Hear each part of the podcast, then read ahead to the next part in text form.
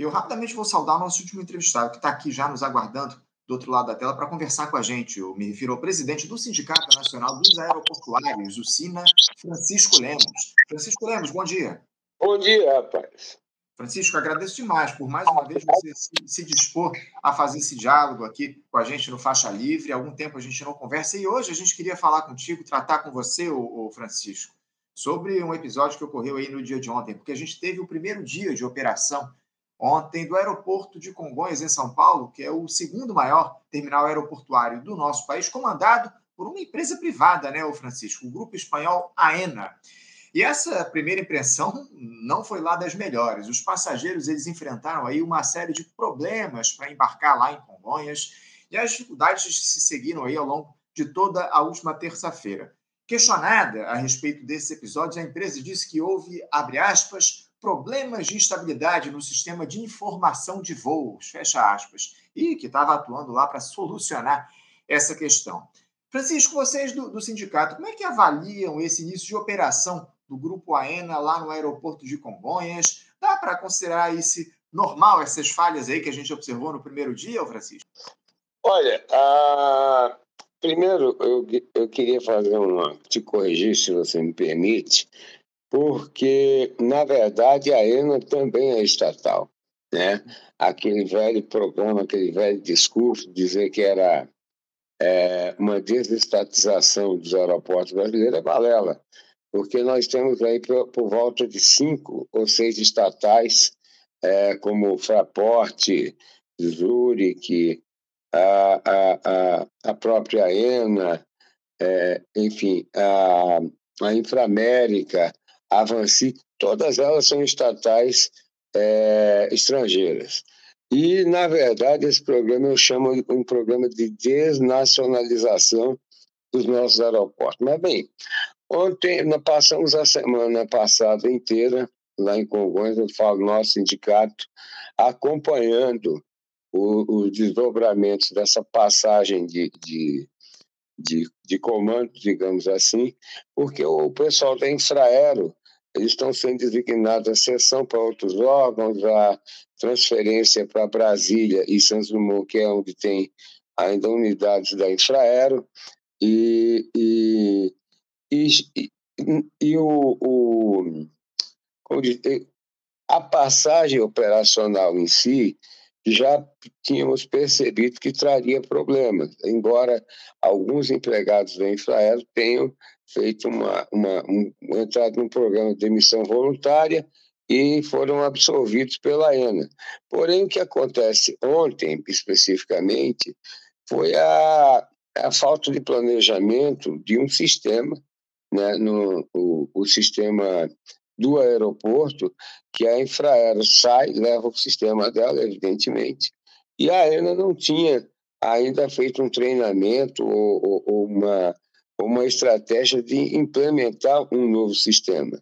Então, assim, Congonhas uh, é um porta-avião, aquilo ali não é mais um aeroporto, não tem margem para erro. Congonhas realmente trabalha aqui, trabalha no, no, no, limite, né? opera, opera no limite. E eu espero que Deus ajude o povo de São Paulo, ajude Congonhas, porque ali não tem mais a, a espaço algum para, para erro. E principalmente os piores erros da aviação são aqueles mais. É, é, é, que, que as pessoas não dão tanta importância, mas é onde faz o acidente ou, ou causa um incidente a, aéreo. Importante, Francisco, esse reposicionamento que você faz em relação ao processo que a gente tem observado lá em Congonhas, porque, como você muito bem coloca, é, houve uma desnacionalização né, do, do, do, comando do aeroporto, da administração do aeroporto. Eu citei é, privatização porque ela deixou de ser do Estado brasileiro, né, mas passou para estatais de outros países, como você coloca. E esse processo de desnacionalização a gente não tem observado apenas no setor aéreo, não. A gente vê isso em uma série de outros setores aqui no nosso país, inclusive no setor de energia, né? A gente tem aí estatais de outros países comandando empresas de energia aqui no nosso país. Enfim, é, é um processo é, que, que vem se ampliando ao longo dos últimos tempos aqui no, no Brasil. Só para quem não sabe, ou, deixa eu, eu vou até posicionar isso aqui para os nossos espectadores, o Grupo AENA ele vai seguir responsável pela operação do aeroporto de Congonhas pelos próximos 30 anos. Essa empresa espanhola, esse grupo é, de, de estatais, ele venceu o leilão pelo bloco de aeroportos em quatro estados do país por 2,45 bilhões de reais no ano de 2022, no ano passado, no mês de agosto. É, é, a, a desnacionalização desses terminais, o Francisco, de alguma forma traz vantagens aí para os passageiros e também para os aeroportuários e outras. Eu acho que é a principal questão. Vocês, do sindicato, têm dialogado com o governo Lula para tentar reverter esse processo de desnacionalização dos aeroportos? Sim, não, com certeza. Ah, não só a ANA tem os aeroportos agora, esse, esse último bloco, como já está na mão dela Recife, João Pessoa, é, é, Maceió, Aracaju, Juazeiro do Norte e Petrolina. Então, assim, são aeroportos que já, já, já, já, já estão na mão, desculpe, Petrolina não, Campina Grande, são aeroportos que já estão na mão, né, sob o comando da, da AENA. Mas não só em relação à AENA, lá nessa última rodada, precisamente nessa sétima rodada que foi feita pelo governo Bolsonaro, nós chegamos a questionar com Lula que o, isso está brigando, é uma briga na justiça, que o leilão ele tem muito, muito, é, é, muita, muitas falhas. E isso aí recorremos à TCU, recorremos à Justiça Federal, ao Ministério Público, mas até agora nenhum resultado positivo. E também é o seguinte, há um excesso de protecionismo muito grande pela ANAC, pela SAC, nesses processos, entendeu? Tanto que a SAC está sob o comando do senhor Juliano Norman, e é uma, uma pessoa que, que realmente é mais a, a ANAC e a SAC viraram mais balcão de negócios do que propriamente agência e secretaria para cuidar e, e trazer o melhor da aviação para o povo brasileiro. Eu não vejo vantagem alguma em, em, em, relação a isso. Inclusive, se você passar pelos aeroportos é, é, que já foram privatizados desde 2012, né, como Guarulhos, Galeão, que foi o dos primeiros Campinas, por exemplo, é, o piso é de granizo, entendeu? O aeroporto ficou mais bonito porque fugiu da Lei 8666, então teve mais agilidade em, em, em, em, ampliar esses aeroportos, modernizar esses aeroportos, coisa que a Infraero ficava muito presa na 8666. Agora, se você perguntar ao usuário, a passageiro, a trabalhadores do aeroporto, eles não veem vantagem alguma. Ao contrário, as taxas ficaram mais caras, é, o diálogo diminuiu muito com os gestores do, do aeroporto, enfim, e nós temos aí processos que estão, não estão dando certo, como é o caso do, do, do aeroporto Rio Grande do Norte, São Gonçalo do Amarante, que trocou de mãos agora, vai para Zurich. Tem o caso do Galeão, que todo mundo sabe que o Eduardo Paes está, não sei por, por, por, por, conta de quê. Quer salvar o Galeão com essa transferência de voo do Santos Dumont para lá, que não irá dar certo. Tem um caso de Campinas, que deve uma fortuna de, de, de, de outorga atrasada. Enfim, tem, tem várias vantagens, alguma foi, foi dada, tudo isso argumentamos com o governo Lula. O governo ficou, através do primeiro-ministro Márcio França, de refer todo esse processo, mas olha, ah, nada foi feito. Nada foi feito, os aer... ou seja, os aeroportos foram privatizados dessa forma, como eu te falei, no governo Bolsonaro e foram entregues pelo governo Lula. Eu acho que a culpa maior é de quem entrega, não é de quem faz o negócio. Então, assim, futuramente, se houver algum problema na, na, na, na concessão, principalmente dessa sétima rodada, o governo que vai ser culpado será o governo Lula, governo a qual eu tenho muitos elogios, até agora essa questão da Palestina que você estava estava tava tratando aí, não só esse como outros, mas nessa questão dos aeroportos, realmente, então, entregaram de, de, de, de uma forma irresponsável. Eu acho que poderia, no mínimo, ter mais questionamento em relação a esses aeroportos. Bom, foi. Agora tá, a Deus pertence. Orar e vigiar, meu amigo. O, Francisco, era justamente a respeito disso que eu queria te questionar em relação a esse compromisso do governo Lula com o setor de portos e aeroportos aqui no nosso país, porque o, o ministério ele foi entregue aí ao Centrão, né? agora é comandado pelo Silvio Costa Filho, né, político do Republicanos, deputado federal, enfim. Uh, você acha que o, o, ministério ele vai por um bom caminho, sendo negociado aí com a turma mais fisiológica lá do parlamento? Esses acordos, digamos assim, rasteiros, eles podem produzir bons resultados aí para o país? Como é que você vê toda essa questão, especialmente a entrega do Ministério de Portos e Aeroportos para o Centrão, Francisco?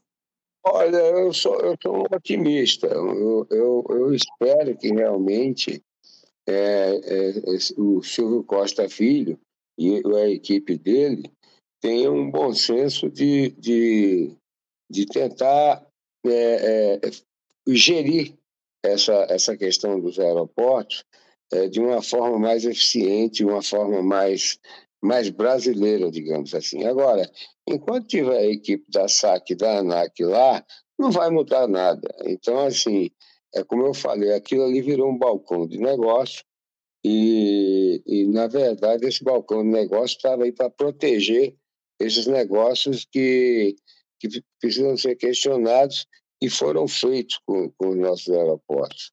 Entendeu? Então, eu, eu, eu parto desse princípio. Eu só espero, com todo respeito, é, sem entrar em polêmica aqui, que não é o meu objetivo, é que é, o Silvio Costa Filho e a, e a equipe só não é, privilegie a banca, o Centrão e a bancada da Bíblia, né, meu irmão? Então, é isso que eu espero.